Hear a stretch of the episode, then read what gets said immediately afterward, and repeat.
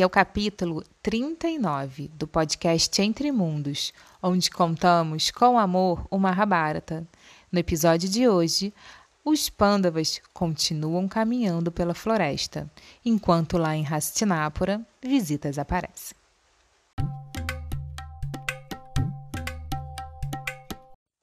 Logo depois que os pândavas deixaram Hastinapura, eles viajaram por três dias e três noites até, chegaram, até chegarem à floresta de Kamiaka.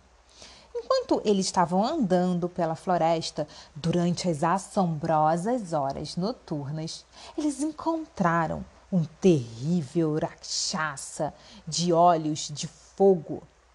Ele era alto igual uma árvore e ele também segurava com uma de suas mãos, que eram tão compridas quanto galhos, uma tocha fl flamejante. Com os braços e pernas esticados, eles estavam ali. Ele, o, o Rakshasa estava ali bloqueando o caminho dos pândavas. O Rakshasa era horroroso. Ele tinha dentes afiados, protuberantes, dentro de uma boca escancarada. Oito dentes. Os seus olhos eram da cor de cobre, os cabelos cor de fogo, eriçados de nervoso. E ele parecia um aglomerado de nuvens de chuva, porque ele era muito escuro. Ele urrava, urrava muito alto, como, como um trovão e ele jogou um poder de ilusão, um poder típico dos Rakshasas, para cima dos Pandavas. E os Pandavas ficaram completamente desorientados. Na verdade, não só os Pandavas, todas as criaturas da floresta. Então, pássaros caíam de seus ninhos. É, viados, búfalos, leopardos e ursos começavam a correr, aterrorizados com aquele barulho. Muitos deles morriam, outros desmaiavam. Estava todo mundo em fuga e a floresta inteira parecia girar. Um violento vendaval começou e redemoinhos, redemoinhos se cruzavam e, e corriam toda a floresta. Percebendo isso, o mestre Dálmia, ele, ele reconheceu que era uma magia, uma ilusão do Rakshasa. E ele ali recitou mantras védicos para neutralizar essa essa ilusão. A ventania cessou, a poeira baixou e os pândavas conseguiram olhar para frente e encarar aquele terrível Rakshasa que parecia a morte personificada. Draupadi estava apavorada e ela ficou ali bem encolhidinha no meio dos seus, dos seus cinco maridos. E o Destira, ele se colocou à frente e, muito sério, ele perguntou: Quem és tu? Que queres de nós? O Rakshasa respondeu: Eu sou Kirmira, irmão do grande e famoso Baca. Eu vivo aqui confortavelmente nessa floresta inabitada e eu devoro todo homem tolo que, que se atreve a vir até aqui. E vocês? Quem são vocês? Quem são vocês tão atrevidos que chegaram aqui na hora da minha refeição e vão se tornar meu jantar? Quem são vocês? E o Destira respondeu: Nós somos os cinco filhos de Pando. Nós fomos exilados do nosso reino e nós desejamos viver nessa floresta. Quando a identidade deles foi revelada por Eudistira, o Rakshasa berrou em contentamento. que sorte, que sorte! Hoje é meu dia de sorte. Obrigado, destino. Há tanto tempo que eu vagueava por aí, por esse mundo, tentando encontrar Bima, o assassino do meu irmão.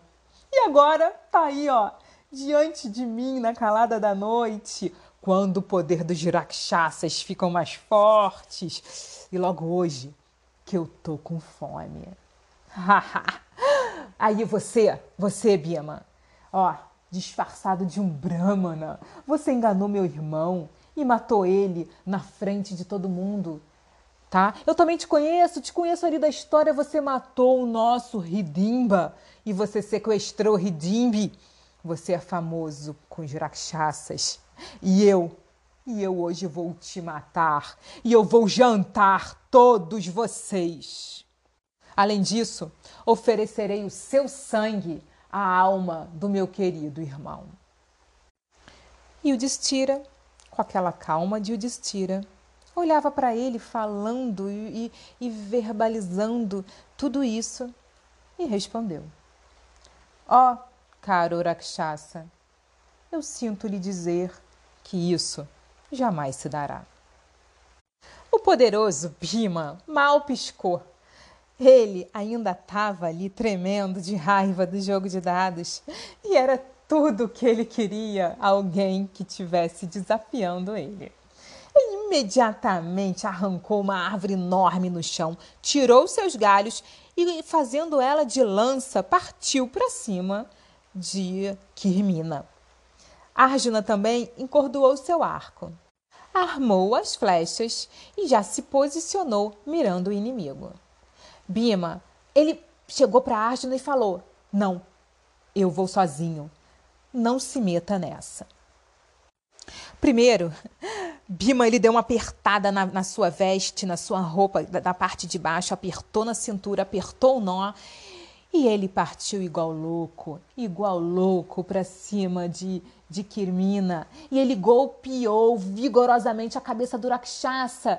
A árvore se desfez em pedaços e, e o demônio ele parecia assim que estava inabalável, inabalável, nada aconteceu e Kirmina pegou uma árvore tacou em Bima e Bima, Bima pegou uma árvore, enfim, eles ficaram fazendo uma grande guerra, arrancando árvores e lutando um contra o outro, da mesma forma que foi a luta com Baca e também com Ridimba. Ali, aonde eles estavam, já estava ficando é, uma, uma, terra vazia, porque as árvores já estavam acabando, já estava virando um descampado aquela área da floresta. Draupadi, Dálmia e os quatro irmãos assistiam à luta. Draupadi, ela olhava com um brilho nos olhos. E Bima, Bima sabia que Draupadi estava assistindo. E ele precisava provar a Draupadi que ele ia cumprir com a sua promessa, matando Duryodhana, Dushasana e todos os outros irmãos. Eles rolaram pelo chão por mais de uma hora.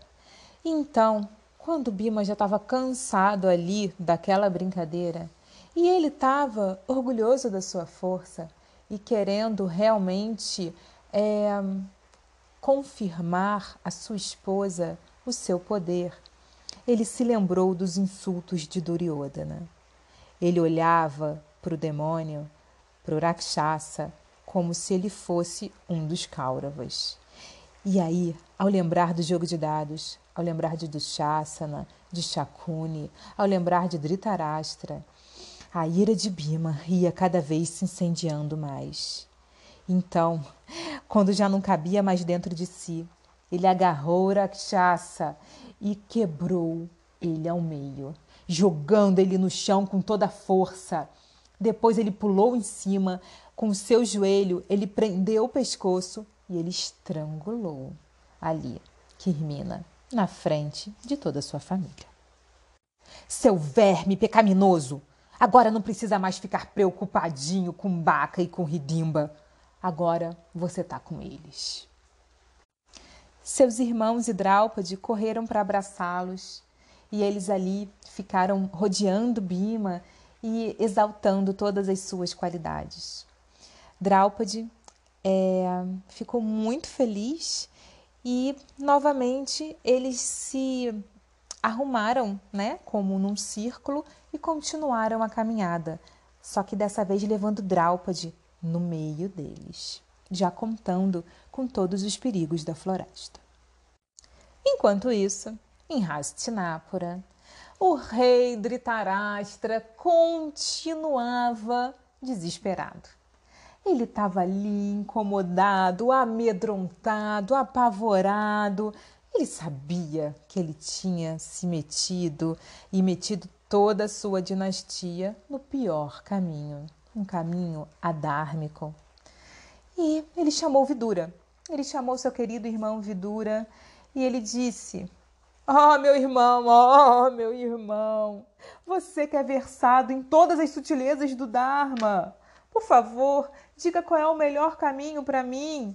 Diga qual é o melhor caminho para eles, para nossos filhos, para os meus filhos. Diga, diga, diga de uma vez por todas o que que agora eu tenho que fazer. Como que a gente pode evitar a aniquilação completa da nossa dinastia?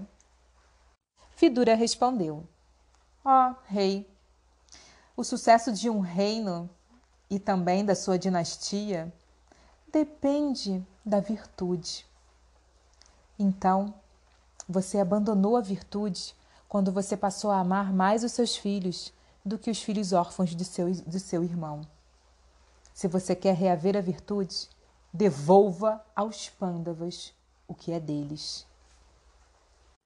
Mas não era isso que Dhritarashtra queria escutar, e Vidura nunca falava o que ele queria escutar. Dhritarashtra esfregava suas mãos, se balançava para frente e para trás. Ele não estava interessado em devolver nada para ninguém. Ele queria saber como que os seus filhos, como que os Kauravas poderiam assegurar a manutenção dessa condição de serem os, os imperadores né, de toda a Bharatavarsha.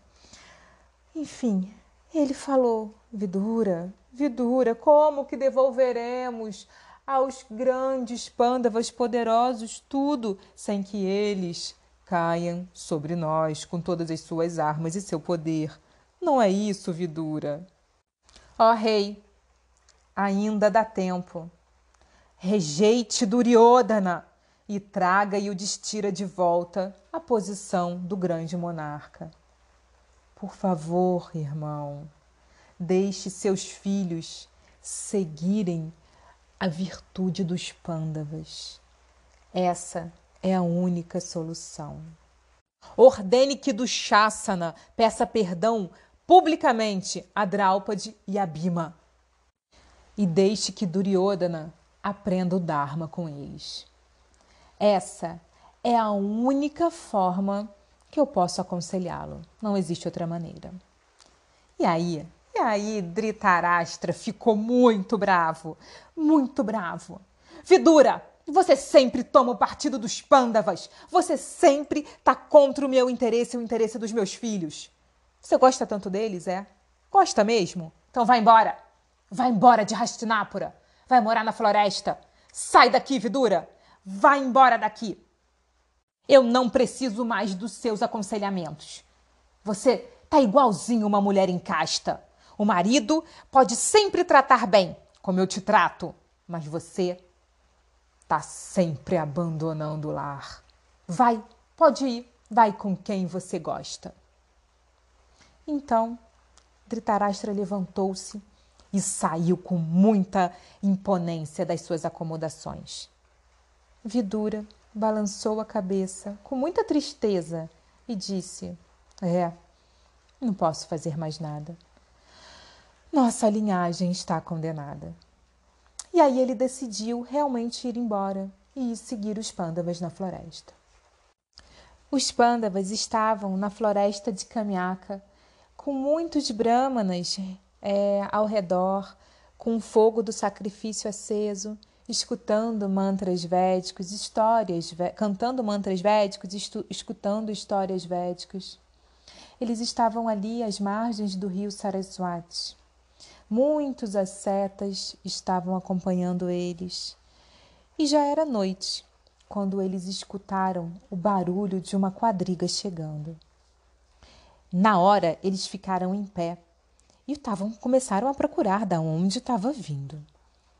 Eles então viram Vidura, o tio Vidura, saindo de dentro da quadriga. E, e o Destira, muito surpreso, falou a Bima: Irmão, por que, que Vidura está aqui? Ele foi enviado para conduzir-nos a Rastinápora de novo? Será que é um novo jogo de dados? Será que, será que Shakuni agora ele deseja roubar até mesmo o nosso único bem, que são nossas armas? Mas não, não era isso. Todos saudaram o tio Vidura e assim ele começou a narrar aos seus sobrinhos tudo o que tinha acontecido lá em Hastinapura, como que estava Dhritarashtra, como que estava é, todos os Kauravas, o medo, o desespero, a insegurança. E ele contou que ele foi rejeitado com palavras muito rudes é, pelo rei e tinha optado por ir morar com eles na floresta. Os pândavas ficaram preocupados, afinal de contas, Kunti tinha ficado é, sob os cuidados de Vidura. Mas eles confiavam no tio, eles sabiam, né, que acreditavam que estava tudo em ordem. De repente, outro barulho de quadriga. Mais uma quadriga chegando. Dessa vez era Sanjaya, o secretário, o quadrigário do rei Dhritarashtra. Ele chegou na floresta, prestou suas reverências ao rei Yudhishthira e se, se, se referiu à Vidura. Ó oh, Vidura, eu vim aqui te levar de volta. Dhritarashtra, desde o dia que ele te mandou embora, ele está desesperado. Ele está sofrendo, ele só chora, ele não come, ele está preocupado com a sua saúde, ele está preocupado com você, ele está com saudade, ele diz que ele não consegue viver sem seus conselhos, ele diz que ele sabe que errou, ele está sofrendo muito, ele está pedindo perdão e convidando você a voltar ao reino comigo. Bem, Vidura sabia que Dhritarashtra ele não ia é, realmente dar ouvidos e ter disponibilidade para aceitar os conselhos de Vidura. Mas ele achou melhor retornar, retornar e ficar ali por perto, tentando apagar incêndios e contornar qualquer coisa que ele pudesse. Era melhor ele estar perto do que estar longe. Vidura então virou para os pândavas e deu o seguinte conselho: vocês devem passar seus dias pacientemente e busquem maneiras de ampliar a sua força. Realizem ascetismo e adorem os deuses. Isso irá aumentar o seu poder. Sempre falem a verdade e sejam gentis com todos os seus dependentes e seguidores. Compartilhem alimentos e não sejam nunca soberbos. Semelhante conduta é, acaba sempre com a prosperidade dos reis, ou seja, ser soberbo. Não, nunca, nunca seja soberbo. Dessa forma, Yudhishthira agradeceu Vidura. Vidura entrou na quadriga de Sanjaya e voltou para Hastinapura. Os Pandavas ficaram felizes porque ele sabia, né, que Vidura precisava cuidar de Kunti então eles continuaram tranquilos depois desse incidente. Dhritarashtra ficou muito feliz com o retorno de Vidura, pediu perdão pessoalmente, abraçou o irmão e Vidura também ficou feliz. Vidura gostava de Dhritarashtra e sabia que ele estava no lugar certo. Duryodhana, entretanto, não ficou feliz com o retorno do tio. Mais uma vez ele chamou Shakuni, Radeia, Dushasana e disse: Vidura voltou, gente. Vidura voltou. A gente não consegue se livrar dele.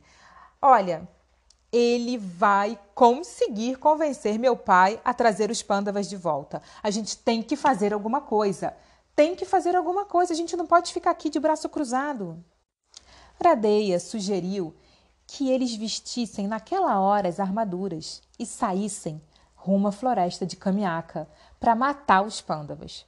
Vamos acabar agora com isso. Vamos matar eles. Nós somos kshatrias. É assim que a gente resolve as coisas. Vamos vestir nossas armaduras, pegar nossos arcos e vamos acabar com eles.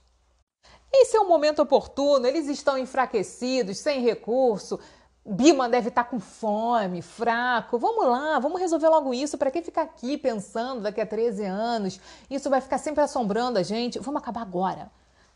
Todo mundo concordou. Ficaram felizes é, é mesmo. Vamos invadir Camiaca. Quando já estavam todos em suas quadrigas, já saindo da cidade, eles se depararam no meio do caminho com Vyasa Deva.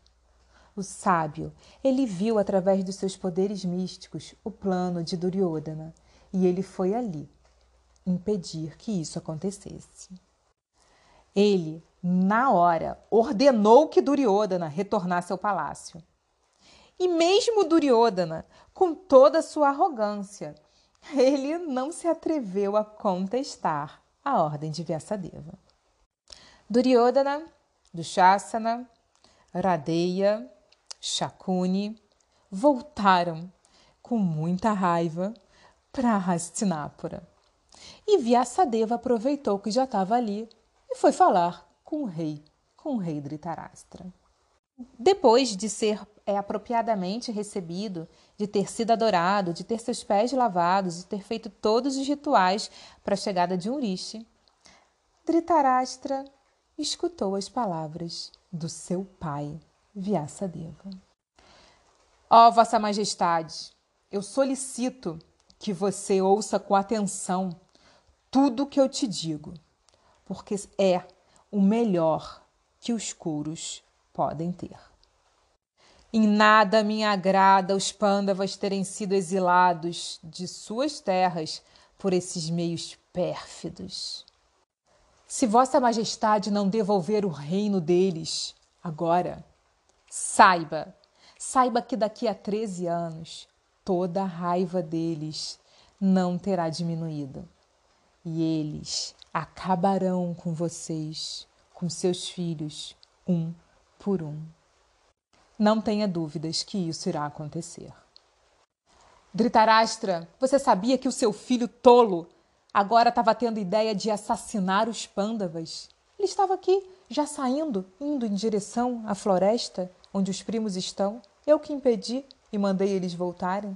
Você sabia disso? Seu filho Duryodhana está esfacelando a linhagem dos Kuros. Ó oh, rei, eu tenho uma solução. Envie agora Duryodhana para a floresta, que ele seja o servo dos pândavas durante esse ano. Quem sabe? Quem sabe até mesmo os pândavas, de coração tão bom, possa ter alguma simpatia pelo seu filho e assim eliminar a raiva e qualquer animosidade que eles cultivem em seus corações. Mande Duryodhana agora como um servo para morar na floresta. Vyasadeva se levantou, olhou em volta e falou: Cadê Bhishma? Cadê Drona? Vidura? Qual é a visão de vocês? Me diga, Dhritarashtra, me diga alguma coisa. O que, que está acontecendo na sua mente, no seu coração? Dhritarashtra suspirou, ergueu sua mão e pegou a palavra. Eu não concordei com nada disso. Ninguém daqui concordou, nem Bhishma, nem Drona, nem Vidura, nem minha esposa Gandhari, todos ficaram muito abalados. É como se Maia, Maia, o véu da ilusão tivessem tomado a gente. E nós ficamos incapazes de abandonar Duryodhana. Escute, Dhritarashtra. Eu falo agora não como um grande rishi. Eu falo agora como seu pai. Se você quer alguma paz, se você quer alguma possibilidade de vida longa e de que a dinastia dos Kuros prospere, você tem que ordenar que Duryodhana se reconcilie com os Pandavas. Essa é a única solução. Dhritarashtra baixou a cabeça e falou: Ó, oh, Vyasadeva, é, de algum modo, eu não consigo seguir este conselho. Vyasadeva se levantou e resolveu ir embora. E ele falou: em breve, em muito em breve, o sábio Maitreya aparecerá por aqui. Receba ele e escute seus conselhos tanto vocês quanto todos os príncipes Kauravas. Dizendo isso, Vyasadeva foi embora, tão rápido e tão místico como ele chegou. Passou realmente muito tempo, muito pouco tempo, e o asceta Maitreya, que era um itinerante, um sábio muito famoso da época, ele chegou em Hastinapura. E ele carregava apenas um cajado e um pote de água. Ele foi recebido com todo o respeito por Dhritarashtra e por seus filhos. Fizeram muitas oferendas, fizeram adorações, lavaram seus pés, é, sentaram ele confortavelmente num assento especial no salão de Dhritarashtra e Maitreya começou a falar. Maitreya contou que nas suas peregrinações ele tinha passado pela floresta de Kamiaka, tinha estado com Yudhishthira e com seus irmãos, tinha visto toda a cena deles rodeados por Rishi, participando de cerimônias védicas e que Yudhishthira tinha contado tudo o que tinha acontecido a ele. Então ele resolveu ir a Hastinapura escutar os curos e dar conselhos, conselhos para os curos. E o grande sábio Maitreya falava o que todos os grandes sábios falavam. Como que vocês foram fazer isso? Vocês precisam pedir perdão aos pândavas, vocês precisam devolver as terras a Yudhishthira. Isso precisa terminar agora, senão será o fim da dinastia dos Kuros. E ele continuou falando tudo isso que Duryodhana e Dhritarashtra já tinham escutado de Vidura, de Vyasadeva, e de qualquer outra pessoa que ali pudesse falar, né? De, de da, da, população que, que sussurrava pelos cantos tais coisas. E Duryodhana, ele estava ficando impaciente. Então Maitreya, com muita bondade, se referiu a Duryodhana. Ele falou: Rapaz, rapaz, escute o que eu estou dizendo. Os pândavas nunca vão se enfraquecer Bima, Bima acabou de matar um grande Rakshasa, Kirmira. Ele acabou com ele. O corpo dele está ali, ó, no meio do caminho de Kamiaka para quem quiser ver. Por favor, você não pode é, ser ofensivo. Você tem que fazer as pazes com seus primos. Releve, tire esse peso de seu coração. Maitreya ia falando essas palavras para Duryodhana. E Duryodhana estava ficando cada vez mais incomodado. Duryodhana levantou, franziu a testa e ele ficava esfregando a mão assim na sua coxa, de nervoso, de ansiedade, de angústia de ter que escutar mais uma vez todo aquele blá blá blá dos sábios, dos rishis. Maitreya olhou para aquela cena, Duryodhana desviando o olhar, franzindo o rosto, não respondendo, não dando, fazendo questão de mostrar que não estava dando a mínima para aquelas palavras. Então Maitreya ficou também bravo, porque os rishis também ficam bravos. Diante de toda a imprudência de Duryodhana, Maitreya se encheu de ira. Ele levantou do seu assento e falou com uma voz de trovão: Ó oh, seu insolente! Enquanto eu estou aqui tentando te dar conselhos, você está menosprezando as minhas palavras. Eu tentei te aconselhar, mas você faz questão de não escutar. Na grande guerra que vai acontecer daqui a 13 anos, Bima vai esmagar essa coxa que você tanto esfrega com as mãos num golpe só com a sua massa. Falando essas palavras, Maitreya foi embora.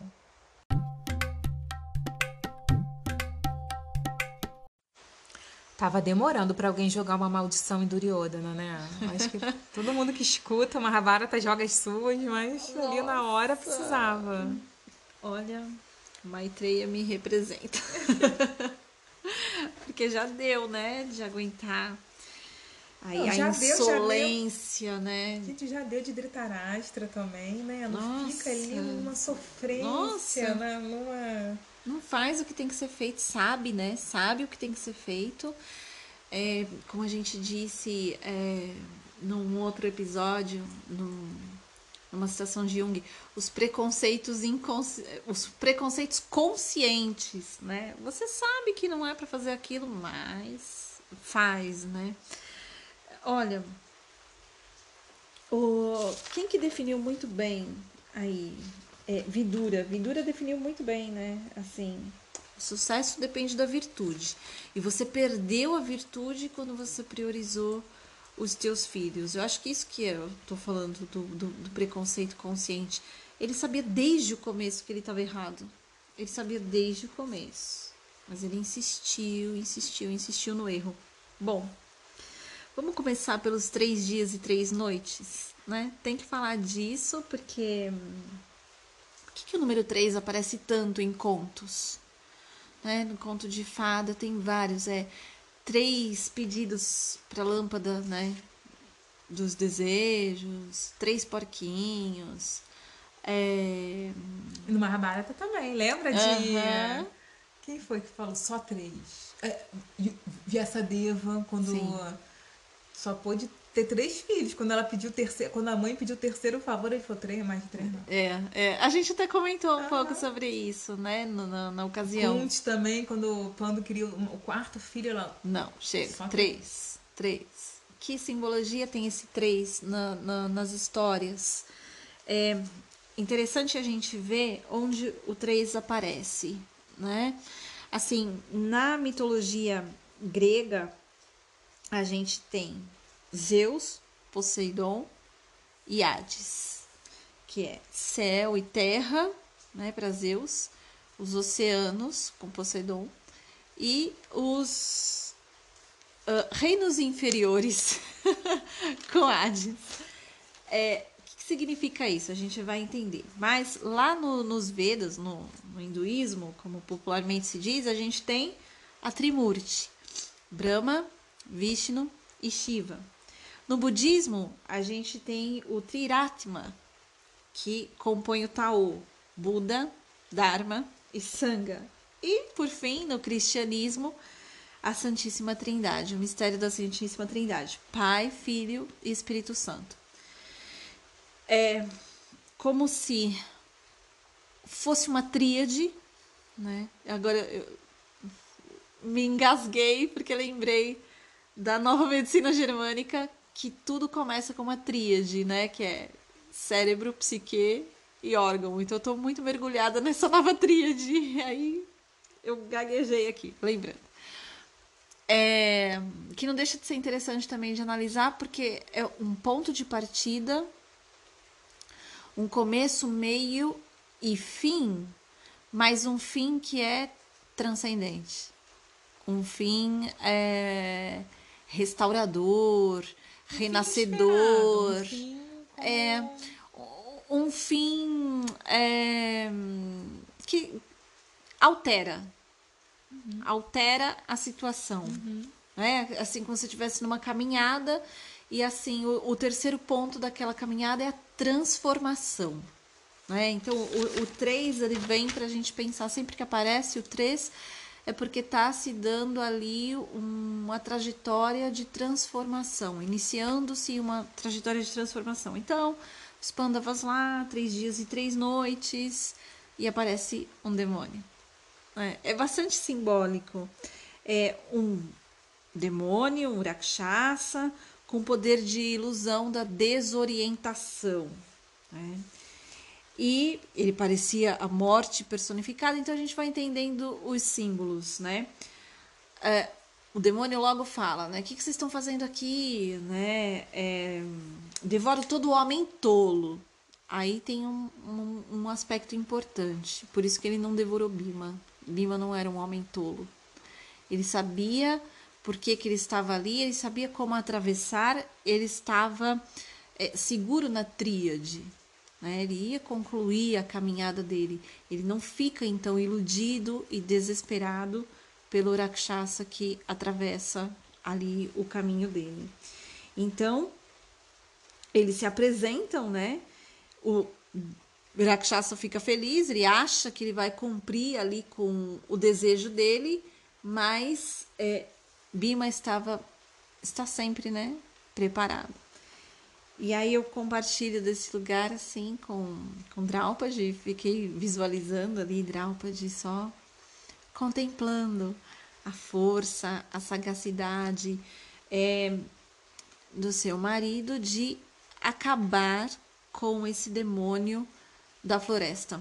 É tanto símbolo que dá muito tempo só falando disso, porque então tá, travessia da floresta, o exílio, esse mergulho interno, né? A gente está sempre comparando o exílio a isso, então assim, eles vão para esse lugar denso, né?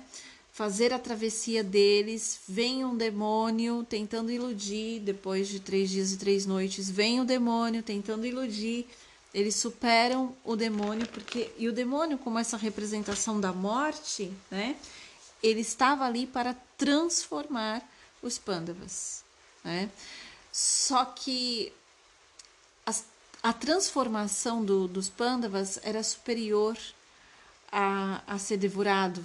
Ali não era o final, ali era o começo, né? Então eles ultrapassam o demônio, porque ainda vai vir muitas coisas para esse processo de transformação.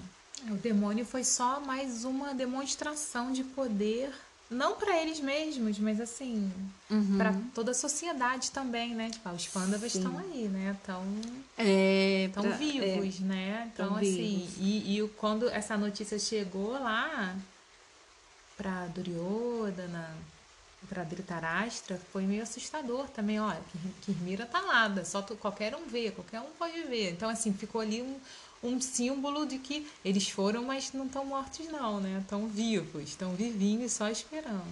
Exatamente, exatamente. Assim, é, na verdade é uma demarcação de território, né? Eles estão chegando e eles estão alterando ali o território por onde eles vão passando e estão mostrando quem eles são. Né? Abrir uma clareira ali para sim, para pousar, para aterrizar, né? Tirando as árvores para luta. Uhum, uhum. E, e assim é a questão de abrir o espaço na floresta, né? A simbologia disso, né? De abrir o espaço porque eles não iam ficar lá acuadinhos. Eles chegaram ali para transformar. Isso vai remetendo a gente também a esse símbolo de que eles vão mergulhando nessa densidade, mas com esse caráter transformador, eles não se perdem. Né? Que é aquilo que Jung fala que a gente citou no episódio passado. É, para o homem não ser tragado pelas forças do inconsciente, ele tem que se manter fixo na realidade. Os Pandavas, eles estavam completamente fixos na realidade. Eles não tinham medo, eles não temiam a realidade, então eles não iam ser tragados. Eles iam abrir clareira mesmo, eles iam fazer é, um pouso tranquilo por ali, né? E aí tá bom. Aí começa a conversa, né? Dhritarashtra já tinha conversado com Vidura muitas vezes, mas ele insiste, né? E Vidura não ia falar algo diferente do que ele já tinha falado tantas vezes. Era o que tinha para ser dito. Gente, eu acho a angústia de Dhritarashtra uma angústia tão comum, tão é, cotidiana, assim, né? Que a gente que, encontra que, em é. qualquer lugar. Quanto que, que vai recorrendo, fala, que vai recorrendo. A gente fala A, é. a pessoa entende CRA, a pessoa não entende o que quer, fala Sim. E, entende LÉ. E, tipo, não dá, só entende In, o, que o inaceitável. Escutar, né? É, só, só escuta o que quer. É, é verdade. Olha só. E aí ele diz Bom, aí é que quando ele fala que o sucesso depende da virtude, né? E começa a ensinar é, Dhritarashtra como ele pode é, recuperar essa vidura. Essa vidura. essa virtude. Essa virtude. Ai, essa foi ótima para descontrair. Olha só. É, aí Jung diz o seguinte: quando a pessoa tem medo, quando deixa de olhar para frente e passa a olhar para o passado, ela petrifica-se, torna-se irta e morre antes do tempo. É a morte psíquica, né? Tipo, Dhritarashtra está nessa condição, ele está deprimindo. Os passos de Dhritarashtra aqui, o desespero, mostra que ele vai começar a entrar num processo muito deprimido. A gente vai ver no decorrer da história como ele vai definhando, deprimindo. E, e, entra num estado de perplexidade uhum. e, e, não consegue. Sim, já foi, né? Ele uhum. já não. Sim. Daí já não volta. Se ela continua vivendo na expectativa da grande aventura que tem pela frente, então ela viverá. E isso é o que o inconsciente pretende fazer, Isso que, o Que ela viva. Que ela viva. O inconsciente sempre luta pela nossa sobrevivência, né? Então ele vai é, criando algum, algum tipo de expectativa. Enquanto houver algum tipo de expectativa em relação à Sempre aventura da acender vida. um foguinho. Exato, sempre aten- tentando acender o foguinho. Isso mesmo. É o papel, né? É, Eu vi Não, e você vê aí, né? Veio, ele tava nesse estado aí. Aí veio Viaçadeva, falou um monte de coisas. O pai, chamou o pai, veio o pai, não, Não nada, não, eu não posso cumprir com esse, com esse conselho. Aí veio o Maitreya e deu uma, uma... Vamos ver, né? Será? Fez essa maldição horrorosa pra ver se vai, tipo, cho- choque, né? choque, Tratamento choque, de choque. pra, se- realidade, pra ver se acorda, né? Tipo, Mas... tapa na, na cara. Vamos ver, né? Mas, olha só, o que eu tenho pra falar disso. O seguinte, é, tem uma frase que eu li dia desses. Essa eu vou dever o autor, tá? Era mais ou menos o seguinte. é, não adianta acenar uma bandeira de paz para quem com todas as forças deseja o conflito. É tão estúpido quanto é, desejar um conflito com quem oferece honestamente a paz. Porra, a pessoa tá em paz. Ai, falei, opa, escapuliu aqui um negócio. Atendi demais. Hoje é, é- é mega chuva de palavrão. Eu tô na sessão terapêutica ainda, tipo, tô engatada. É, é uma chuva de palavrões que rolam lá pras- das catarses. assim, a pessoa tá em paz e você oferecendo, você com um comportamento bélico. É Yudhishthira, tipo, não resolve, não adianta, né? Agora, você é a mesma coisa você tentar oferecer a paz para quem já determinou dentro de si a guerra. Pode fazer o que quiser, pode tentar o que quiser, tá estabelecido dentro dela a guerra. Então, é, é, é como já está estabelecido, né? A pessoa já, já determinou. Então, não adianta, não adianta tentar outra coisa, né? Tá bom. Então tem a chegada de Vidura, né? Vamos lá é, tentar, vamos falar com ele. Aí começa, é exatamente o que você falou, você resumiu muito bem. Aí vem Vidura, é, vem Vyasadeva, vem Maitreya, vem todo mundo e todo mundo alinhado, né? Quando você é como quando você recebe um, um diagnóstico tenebroso. O conselho sempre é consulta outro médico, vai validar isso, vê se é fato. Às vezes pode ser um equívoco, pode ser um engano, né? Aí você passa lá por três médicos, falando do número 13, e todos falam a mesma coisa, então tá confirmado, né? E aqui a gente tem Vidura, três de novo, Vyasa e Maitreya. Os três alinhados falaram a mesma coisa, mas Dhritarashtra não abre mão. Duryodhana não abre mão. Né? Começa a entrar num ponto muito interessante da psicologia analítica aqui. Eu tive essa sacada quando você foi falando, porque o engodo é tanto que você fala qual é a saída desse, desse labirinto, né? E aí, olha só. Primeiro, quero dizer aqui no, no Psicologia e Religião, Jung vai falar o seguinte: ele vai falar sobre a sombra. É muito bom a gente falar sobre a sombra para a gente entendendo esse conceito. É muito difícil e eu acho que se falou demais sobre sombra por aí e ficou desgastado e confuso do mesmo jeito. Até e o desgaste acho que deixou mais confuso ainda, mas assim, a sombra é simplesmente inadequada e incômoda. E não de uma malignidade absoluta. Não é que tudo que tá lá é mal. A sombra só guarda o seu lado mal, né? Mas ela contém qualidades primitivas que poderiam vivificar e embelezar a existência humana. Quer dizer, a virtude de Dhritarashtra, a virtude de Duryodhana está na sombra. Né? Não tem um mal ali na sombra deles. Tem um bem na sombra e eles não conseguem acessar. E poderia ser transformador, poderia modificar toda ali aquela situação. Mas, Mas Duryodhana, não consegue. eu consigo ver, assim, entrando também na psicologia analítica, Uhum. mas assim, eu vejo Duryodhana totalmente possuído por um complexo que Totalmente, de inferioridade, E- né? e assim, eu vou falar eu- dele. vai, Vou. porque assim, eu fico impressionada, eu acho que é muito didático até a gente ver Didático, é. que às vezes ele pegou birra. É. Pegou birra ali. Quantas vezes a gente não pega uma birra, né? Sim. Vamos aqui cá pra nós, vamos trazer aqui, Sim, vamos encasqueta casquetei, não gosto. Não gosto dali, não e gosto pronto. Não, não gosto da pessoa ali, não gosto do vizinho, não gosto do. Por isso que eu, por isso que eu falei dessa, dessa Não- questão. Não não- adianta não- hastear a bandeira de paz. A pessoa já tá convicta. Né? Não gosto do, do, do, do meu cunhado.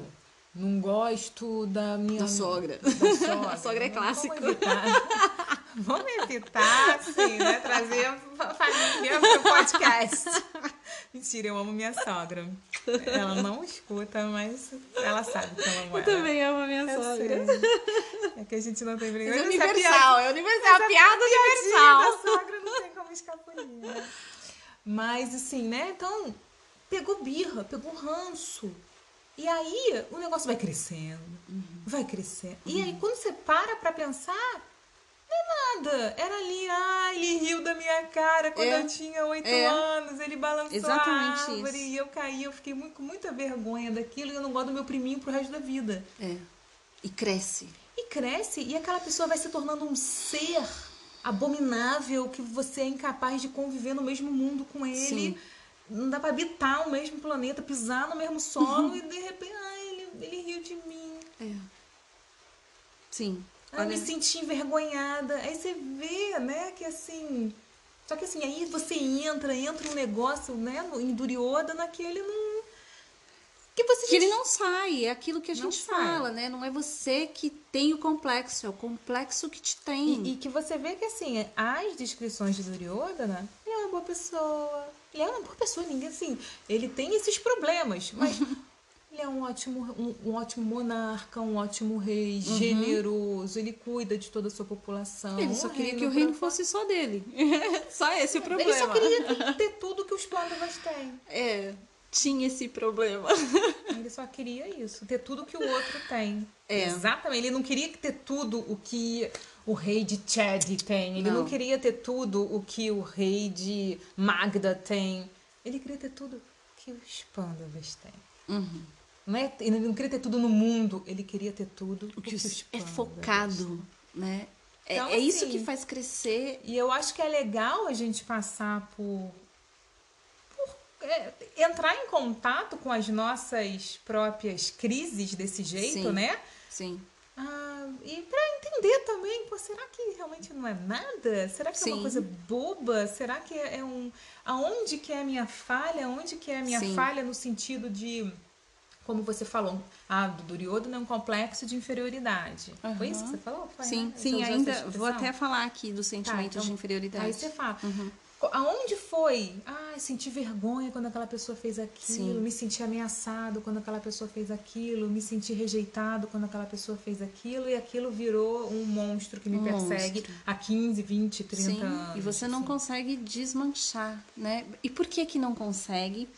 Porque eu vou falar agora dois, dois pontos básicos para entender por que que isso co- acontece, tá? De onde isso vem? Bom, então aqui no Eu e o Inconsciente, Jung diz o seguinte: o sentimento de inferioridade moral não provém de uma colisão com a lei moral, geralmente aceita é, e de certo modo arbitrária, mas de um conflito com o próprio si mesmo, que por razões de equilíbrio psíquico exige que o déficit seja compensado.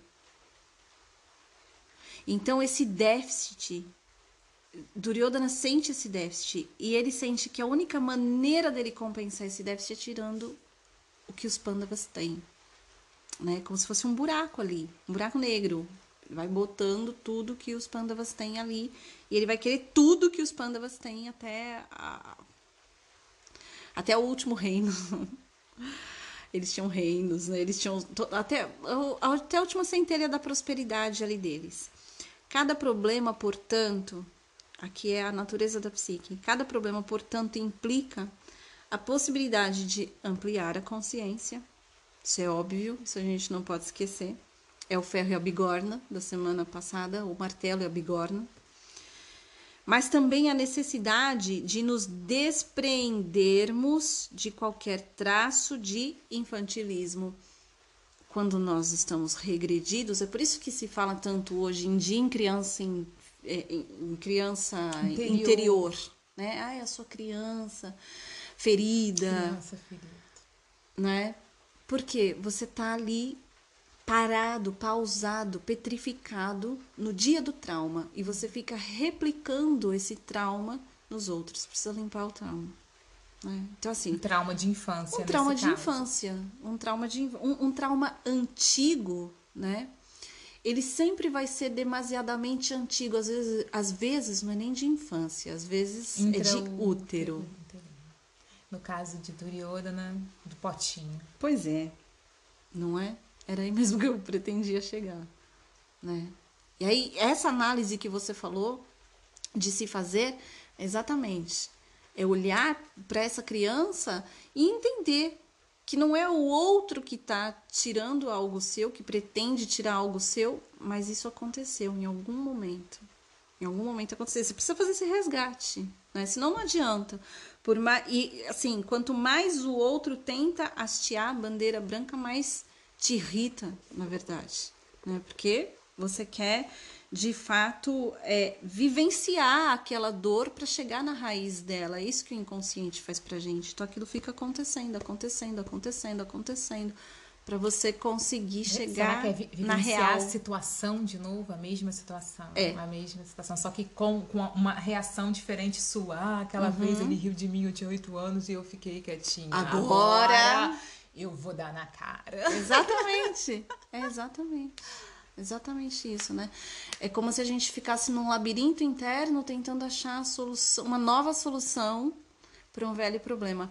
O problema é que a gente não consegue achar uma solução tão nova assim. Talvez não consegue nem achar o problema, né? E nem achar o problema. Ah, fica... é porque se acha o problema, ficaria mais fácil, né? Uhum.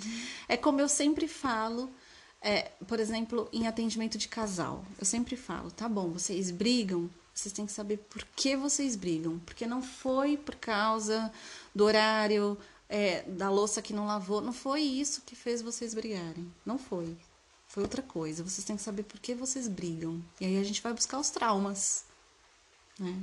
Os traumas que eles observaram no casamento dos pais. Né? Não vou tolerar que meu marido faça nem a metade. Essa frase é clássica, né? Não vou quando, eu, quando for eu, não vou tolerar nem a metade. Então você vive se defendendo da metade. E aí rola de tudo, né? Porque você tem que se defender o tempo todo, aí rola de tudo. Bom, continuando. Então, é, quando você começa a falar essa chegada, é, ainda em Vyasadeva, antes da chegada de, de, de Maitreya, que ele dá o mesmo conselho de Vidura, né? Que Vidura falou: deixa ele aprender o Dharma com os Pandavas, bota ele perto para ele aprender o Dharma. Aí vem Vyasadeva e fala, né, para ele colocar o destino é, Duryodhana para ser Manda ele como um servo, manda ele morar na floresta como um servo. E aí chega Maitreya falando a mesma coisa, né? Então assim. Ah, foi Maitreya que falou. Duryodhana, é, a Vyasa falou que ele tinha que estar perto dos pandavas, tinha que, aprender as exato, coisas com os pandavas. aprender as coisas com os pandavas. Pois é. Aqui a gente fala um ápice dá um, um, ponto de referência, é o ponto de partida e o ponto de chegada da psicologia analítica. Integração de opostos. Porque os Kauravas e os Pandavas, eles eram opostos perfeitos. Né? Opostos perfeitos no sentido de equivalentes. Né? Assim como a, quando a gente fala de é, Arjuna e a gente fala de, de, de Karna. Aradeia. De Iradeia. É, Karna Aradeia. Eu sempre adianto. Quando a gente fala de Iradeia, né? É, eles, são, eles são pares de opostos é, equivalentes. Né? São tão fortes quanto. E, isso que são os pares de opostos. Então, o que, que acontece? É, a convivência com esse, par, com esse par de opostos é que vai promover a integração. Acaba com a guerra, acaba com a luta. O diferente se integra, né? O aparentemente diferente, né? O oposto. Jung diz o seguinte, ele é melhor que eu para falar. ele percebeu que a relação entre consciente e inconsciente forma um par completivo de contrários. Isso está no Homem e seus Símbolos. O que é um par completivo? São opostos que se completam, integram. Pecinha de Lego. Um tem o furinho, o outro tem o pininho, encaixa. Se você tiver pecinhas só com os buraquinhos, você não vai montar nada. Se tiver só com os pininhos, não vai montar nada. Né? Só que a gente fica numa briga interna que a gente projeta no externo. Não, tem que ter só pininho. Não, tem que ter só buraquinho. Né? Que todos tenham um buraquinho. e aí não funciona. Tem que haver essa integração, essa, essa conjunção né? de pares de opostos. Né? E aí sim a gente consegue é, a totalidade, que é o objetivo último né, da integração, da, da psicologia analítica, de toda a referência junguiana. Você atinge a totalidade por essa integração. E aqui o que a gente tem? Cisão e resistência. Por isso vai haver uma guerra. E na vida prática, isso seria simplesmente saber conviver com as diferenças? E também Permitir, com as faltas, e também é. com as dores, tanto com, tanto com as dores quanto com as, com as alegrias. Sim, sim. Permitir a manifestação do seu inconsciente. O inconsciente ele é diferente da consciência. Ele é mais desregrado, ele é mais disforme, ele é diferente. Né? E a gente não permite, a gente tem que filtrar tudo que vem do inconsciente, tornar consciente, tornar racional. Tornar racional né? Ou para alguém mais emotivo tem que tornar é, emocional. Então, assim, não, são as, as permissões. É, como, é o encerramento é como Bhagavad Gita fala, permanecer equânime diante das coisas que acontecem na nossa frente no mundo. Sim, sim. Ele é... dá essa visão do sábio equânime, né? Sim, que vê tudo sim. assim mesmo... como assim como o mar não transborda né, pelo constante fluxo, fluxo dos, rios. rios que vão desembocando e o mar não se altera. Então, muita coisa do externo vai desembocar. Assim, a vida não vai parar de acontecer, as tempestades Exato. não vão parar de chegar, não. as dores nunca vão cessar, mas também não, as, também as alegrias também não. Também então... não, exato. Né? E você tem que saber aprender aí a navegar nesse meio. Mas eu, eu, o, existe um par de oposto muito bem definido no interno. A gente vive uma luta interna, né? Como se tivesse dois mesmo ali. Eu quero A e B, mas vou fazer B e vai carregando culpas e vai entrando em, em cisões, muitas cisões, né? Quando a gente tem que ir para integração desses opostos. Né? É, é, um, é um papo é, muito vasto, né? A gente vai falando um pouco mais. É, eu queria falar, eu achei legal esse, esse conselho de Maitreya, de Duryodhana, ir para a floresta servir os pândavas, que fala muito também do conceito de Bhakti Yoga, né? Ah, sim, verdade. Sobre colocar o serviço, se uhum. colocar como servo, uhum. né? Esses dias veio, veio um visitante aqui, passou Passou aqui um visitante, eu estava até correndo, tava, passei por eles assim, aqui na pousada, e aí ele me. A, pessoa me perguntou: o que que é? Oi, tudo bem? Hum. Aí eu falei: Oi, tudo bem? Pode me tirar uma dúvida? Eu falei: Posso, claro. O que, que é ser Hare Krishna? eu falei, gente. Bem simples. Uma dúvida rápida. Caramba, tem uma panela no fogo, uma criança no banheiro. Eu falei, então de forma rápida, de forma rápida, assim, né? Da, é aprender a servir. Uhum. Tanto a Deus, quanto ao mundo, quanto aos outros, é saber se colocar na posição de servo. Uhum. A gente pode conversar mais depois, agora eu tenho que correr. Tá? Agora eu tenho que servir. Agora eu tenho que servir.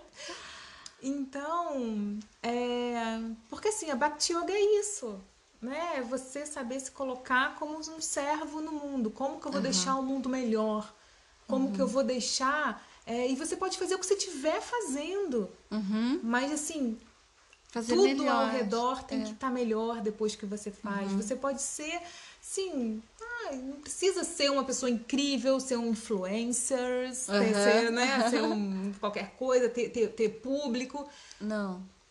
Sabe, você pode estar ali e ter uma vida simples, ser um eletricista, ser uma caixa de supermercado, ser uma cozinheira. Ótimo, né? Mas quem tá o seu, quem passa por você vai sair melhor. Uhum. Nem que seja, né, com um bom dia, boas palavras, Sim. um sorriso, uma boa vontade, um, um, uma energia, vai sentir ali que a pessoa está fazendo, está servindo, está se doando, está confiando no, no, no, propósito da vida, está fazendo. Uhum. Com então, Só assim, de chegar perto faz bem já, né? Então, assim, colocar Duryodhana como um servo, é, Era ele isso. precisa ser um servo. Uhum.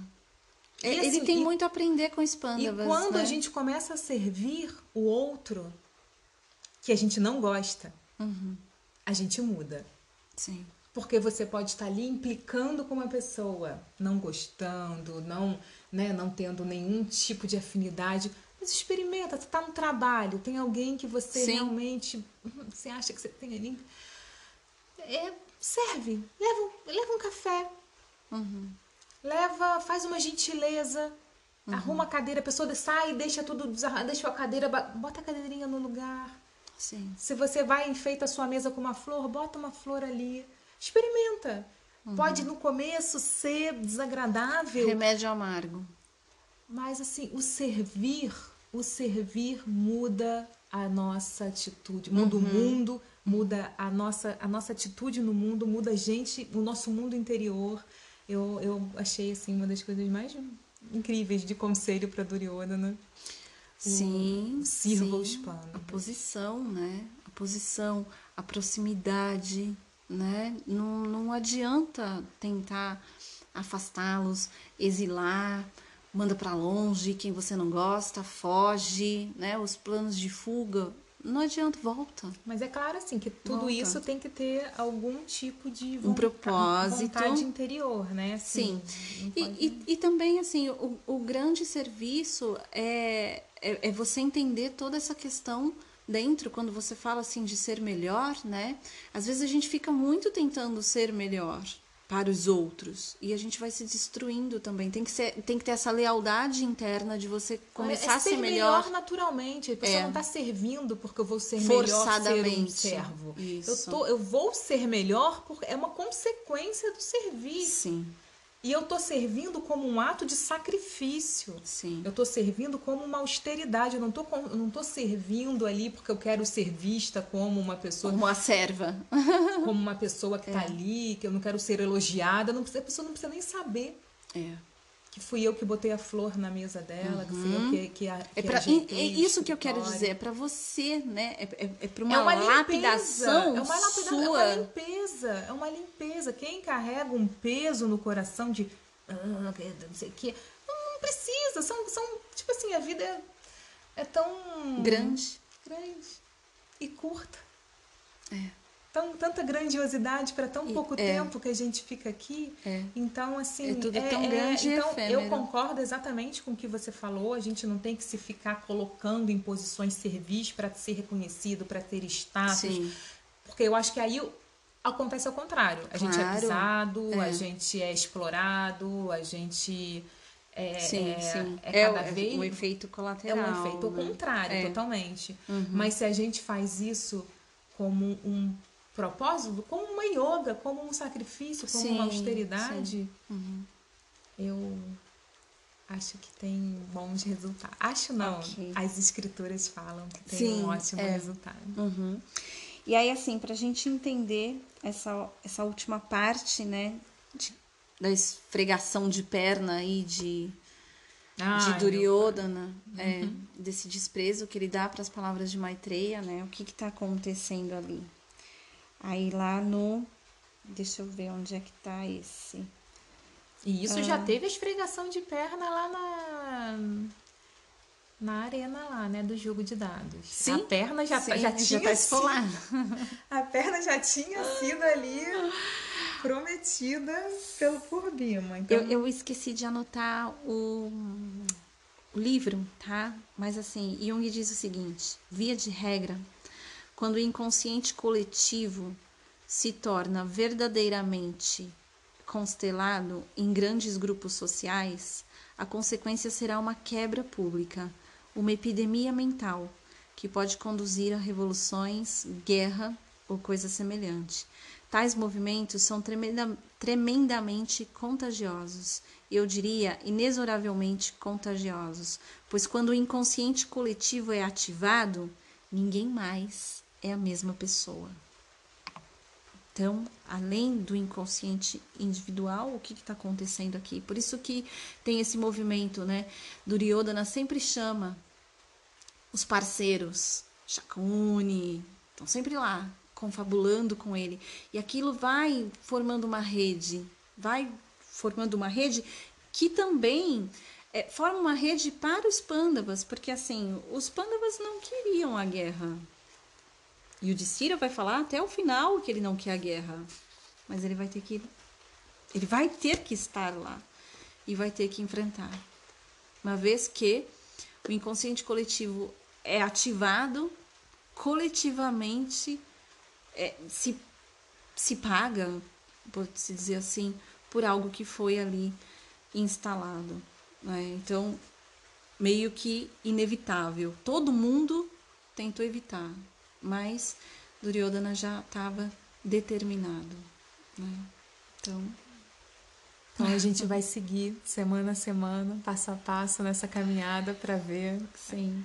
como que isso vai o desfecho se desenrolar. Até okay. lá tem muito caminho. Sim. Um beijo a todos. Boa noite. Ah, eu sempre.